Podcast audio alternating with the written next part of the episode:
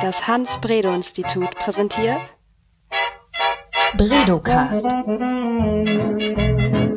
Wir erforschen was mit Medien. Ja, herzlich willkommen beim Bredocast. Mein Name ist Johanna Seebauer und das ist die erste Ausgabe des Bredocasts im Jahr 2019. Und wir beginnen dieses Jahr mit einer ganz kleinen Sonderausgabe des Bredocasts, denn bei uns am Institut, am Hans-Bredow-Institut, ist viel passiert in letzter Zeit und darüber wollen wir heute sprechen. Seit dem 1.1.2019 ist das Hans-Bredow-Institut nämlich vollwertiges Mitglied der Leibniz-Gemeinschaft. Und dies ist die größte Veränderung der Institutsgeschichte. Auch nach außen hin präsentiert sich das Institut jetzt ein bisschen anders, denn es hat nämlich einen neuen Namen. Und zwar heißt es nämlich nicht Hans-Bredow-Institut oder nicht mehr nur Hans-Bredow-Institut, sondern Leibniz-Institut für Medienforschung Hans-Bredow-Institut. Und was diese, Leib was diese Eingliederung in die Leibniz-Gemeinschaft zu bedeuten hat für das Institut und für seine Forschung und wie der ganze Prozess abgelaufen ist, darüber spreche ich heute mit dem Direktor des Instituts, Professor Dr. Wolfgang Schulz. Herzlich willkommen. Hallo. Danke, dass du dir die Zeit genommen hast für dieses Gespräch. Wolfgang, kannst du vielleicht zu Beginn kurz mal erklären, was denn die Leibniz-Gemeinschaft überhaupt ist? Also die Leibniz-Gemeinschaft ist eine der vier großen Verbünde von Forschungsinstituten, die wir in Deutschland haben. Viele kennen Max-Planck-Institute, äh, Helmholtz Fraunhofer und eben Leibniz als äh, die vierte äh, Gemeinschaft und das ist ein Zusammenschluss von sehr unterschiedlichen Forschungsinstituten, die selbstständig arbeiten, aber in diesem Verbund kooperieren. Und das Hans-Bredow-Institut ist da jetzt dabei seit Anfang des Jahres und Inwiefern ist das die größte Veränderung des, der Institutsgeschichte? Ich habe euch das oft sagen hören, so hier innerhalb des Instituts. Was, äh, inwiefern ist das so?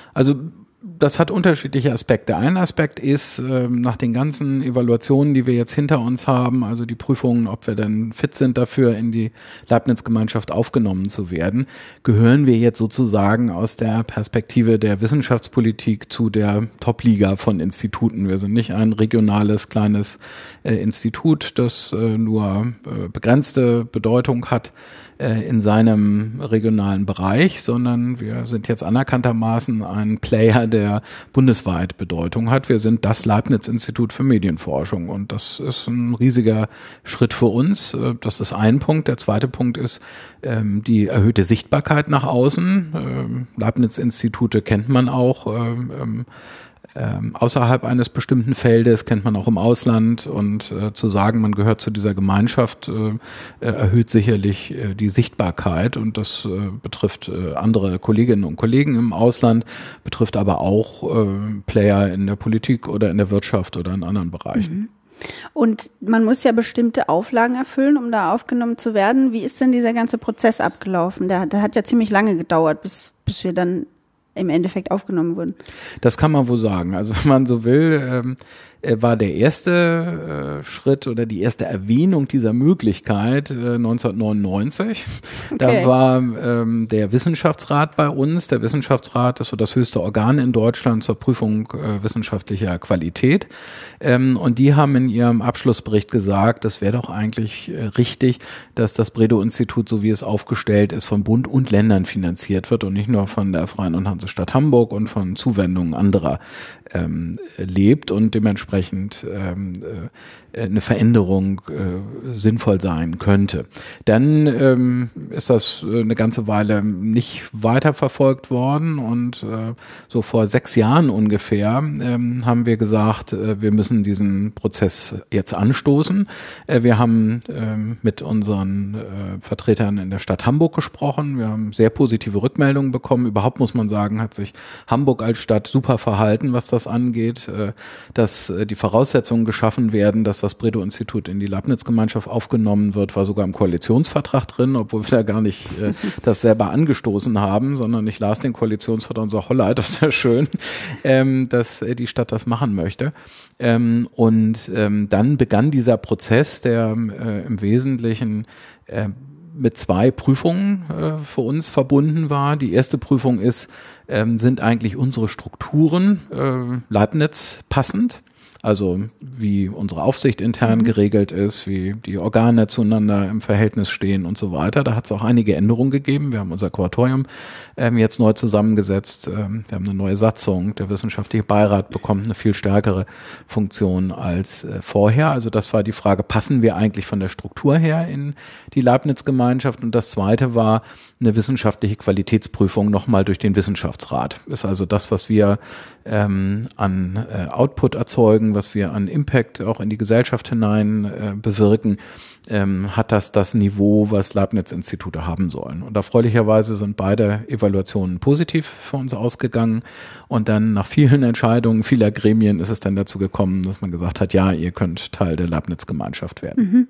Und die offizielle Aufnahme war schon im November, richtig? Oder also die, das ist ein ganz, ganz langer Prozess mhm. gewesen mit ganz vielen Einzelentscheidungen. Die wichtigsten Entscheidungen letzten Jahr war erstmal, dass ähm, die zuständige Kommission vom Bund und Ländern gesagt mhm. hat, weil die müssen das Ganze letztlich finanzieren. Die finanzieren alle Leibniz-Institute, dass die gesagt haben, Daumen hoch, ähm, das Bredow-Institut kann aufgenommen werden.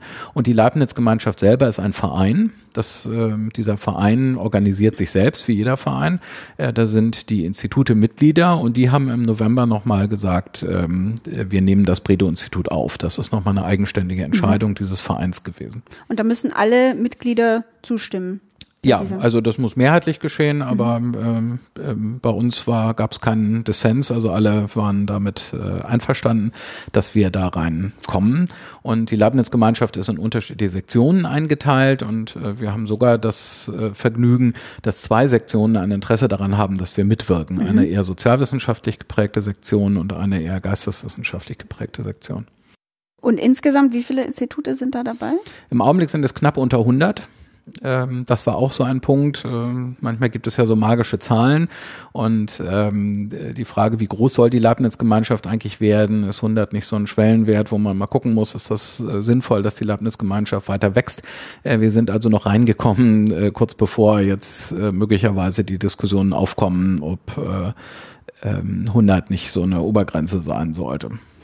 Und was bedeutet das jetzt für das Hans-Bredow-Institut oder für das Leibniz-Institut für Medienforschung?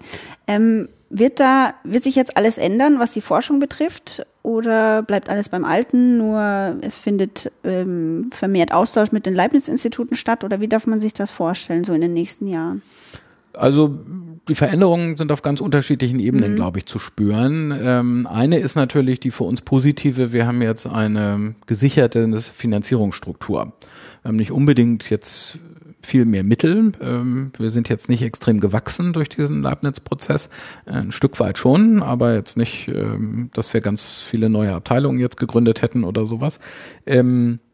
Aber wir haben eine gesicherte äh, Finanzierung. Die kommt aber äh, nicht umsonst wie alles, ähm, sondern die ist verbunden damit, dass wir jetzt auch in ein äh, System beständiger Evaluation eingebunden sind. Also wir müssen ständig uns prüfen lassen und rechtfertigen.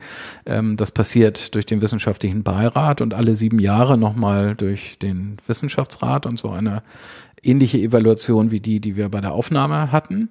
Ähm, das äh, ist sehr aufwendig. Wir müssen unsere ganzen internen Prozesse darauf einstellen und haben das auch schon getan, ähm, dass ähm, wir die ganzen Sachen erfassen, dass wir das messen, dass wir das in Tabellen äh, zur Verfügung stellen, ähm, dass man eben sich anschauen kann, was machen wir eigentlich, was haben wir erreicht. Äh, äh verbunden ist das auch mit einer viel stärkeren Planung als bisher. Ähm, bisher haben wir, das muss man fairerweise sagen, tolle, spannende Projekte gemacht, aber es war sehr, wie man so sagt, opportunistisch. Hier hat sich eine tolle Gelegenheit ergeben und dann haben wir es einfach gemacht. Mhm. Ähm, jetzt wird von uns erwartet, ähm, und das haben wir auch schon seit einigen Jahren geprobt, dass wir das in ähm, äh, Forschungsprogramm entwickeln, was wir machen. Ähm, es ist äh, von uns, äh, wird von uns erwartet, dass wir ähm, schon ungefähr sagen können, was wir im nächsten und im übernächsten Jahr an Schwerpunkten haben, wo, was für Art von Output wir produzieren und so weiter. Wir sind da also jetzt in so eine Logik eingebunden, die ähm, ähm, sehr äh, strikt ist, äh, die aber, wie wir gelernt haben, auch hilfreich ist. Mhm. Also wenn man sich mal Gedanken darüber macht, was sind eigentlich so die Schwerpunkte in den nächsten ein, zwei Jahren, denkt man einfach anders, auch äh, eben programmatischer über das nach, was man macht, als vorher. Also wir haben das zum Teil, muss man fairerweise sagen, auch als äh, eine Einschränkung begriffen, ähm, aber mittlerweile sehen wir, dass das einen großen Vorteil mhm. hat, dass man also ähm, dadurch im Prinzip ähm, auch Autonomie gewinnt, dass ja. man sich Gedanken darüber macht, in welche Richtung das geht. Und ähm, es ist auch damit verbunden, dass wir jetzt ähm, noch stärker als vorher, ähm, was die ganze Buchhaltung und sowas angeht, uns an die Standards halten, die ähm, im anderen öffentlich finanzierten Sektoren gelten. Mhm. Also nur damit ich das jetzt richtig verstanden habe, das Institut hat jetzt, dadurch, dass es in diese strikte Finanzierungsstruktur hineingekommen ist, eigentlich mehr Freiheiten in, ähm, in dahingehend, wie es seine Forschung plant, weil es nicht mehr diese ähm, immer Forschungsprojekten hinterher sein muss und ähm, gucken muss, wo sich gerade eine, eine, eine Option auftut für eine Forschung, sondern es kann eigentlich ziemlich frei, aber eben langfristig äh, planen. Ja, das ist richtig. Also ja. Also wir müssen uns äh, ähm, jetzt nicht unbedingt Gedanken machen, ähm, oh, jetzt gibt's da eine äh, Lücke, wir müssen unbedingt noch irgendein Projekt machen, damit mhm. wir den Haushalt für dieses Jahr äh, finanziert bekommen, ähm, sondern äh, wir haben das Privileg, mit Geld von Bund und Ländern zu arbeiten, aber dieses Privileg kommt mit der Verpflichtung, ähm, sich auch planhaft Gedanken darüber zu machen, welche äh, Fragen will man denn erforschen, mhm. äh, Rechtfertigung, warum man das tut und äh, nachher auch schauen, hat man das tatsächlich auch getan und äh, hat man diese selbstgesetzten gesetzten Ziele auch erreicht. Und hat die Leibniz-Gemeinschaft irgendwie einen Einfluss darauf, welche Themen äh, erforscht werden? Nein, also die Leibniz-Gemeinschaft ist eine Gemeinschaft von autonomen Instituten, die selber äh, bestimmen, was sie machen. Äh, die Leibniz-Gemeinschaft setzt ein paar Anreize zur Zusammenarbeit. Ähm, also wir haben jetzt die Möglichkeit, was wir vorher auch nicht hatten, uns auf bestimmte interne Töpfe zu bewerben bei der Leibniz-Gemeinschaft. Äh, wir denken zum Beispiel intensiv über die Frage nach, ob wir einen äh, sogenannten Science Campus einrichten. Das ist eine Kooperation mit Hochschulen am Standort ähm, und ähm, dafür gibt es besondere Mittel und ähm, die sind aber auch inhaltlich nicht gebunden. Aber ähm, es gibt ähm, ein paar Möglichkeiten, die wir jetzt durch Leibniz noch mehr haben. Aber inhaltlich, also was die Gegenstände unserer Forschung angeht, die Methoden unserer Forschung, die Theorien, die wir nutzen, da sind wir völlig frei. Das Hans-Bredow-Institut hat ja seit 1.1. einen neuen Namen, Leibniz-Institut für Medienforschung, Hans-Bredow-Institut. Ähm, Gibt es noch andere Veränderungen nach außen hin? Also wir werden ähm, in dem Zusammenhang unsere äh, Kommunikation nach außen äh, überdenken, auch was Logo und sowas angeht. Da sind wir gerade in einem Designprozess. Ähm, das wird sich also widerspiegeln. Äh, uns ist gelegen an beidem. Wir wollen Kontinuität signalisieren, weil das Bredow-Institut ist weiter das Bredow-Institut. Das sind äh, ähm, dieselben ähm, Werte, die dahinter stehen, das sind dieselben äh, Forschungsfragen, leitende Fragen, mit denen wir uns auch in den letzten Jahren äh, befasst haben. Ähm, auf der anderen Seite wollen wir aber auch nicht verleugnen in unserer Außenkommunikation, dass das ein riesiger Schritt war, dass wir jetzt äh, Bestandteil der Leibniz-Gemeinschaft sind und das Leibniz-Institut für Medienforschung darstellen. Und ähm, das versuchen wir auch in unserer Außenkommunikation deutlich zu machen.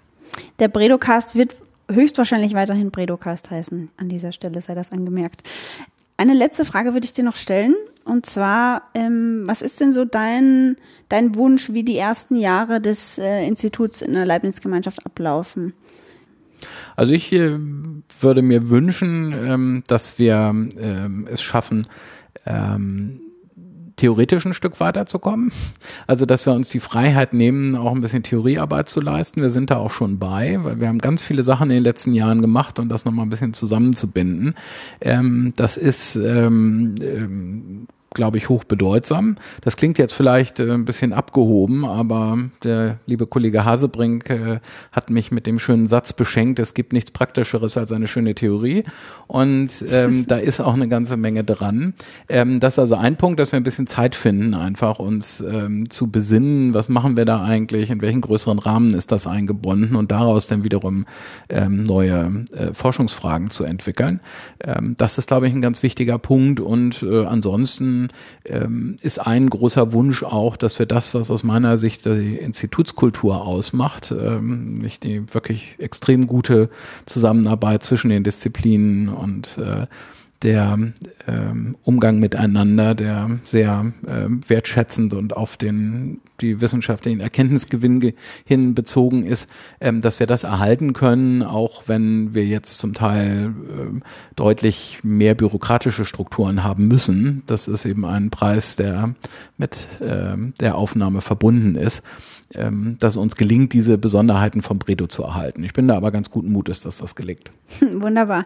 Dann äh, danke ich dir recht herzlich, Wolfgang, für diese kurze Information.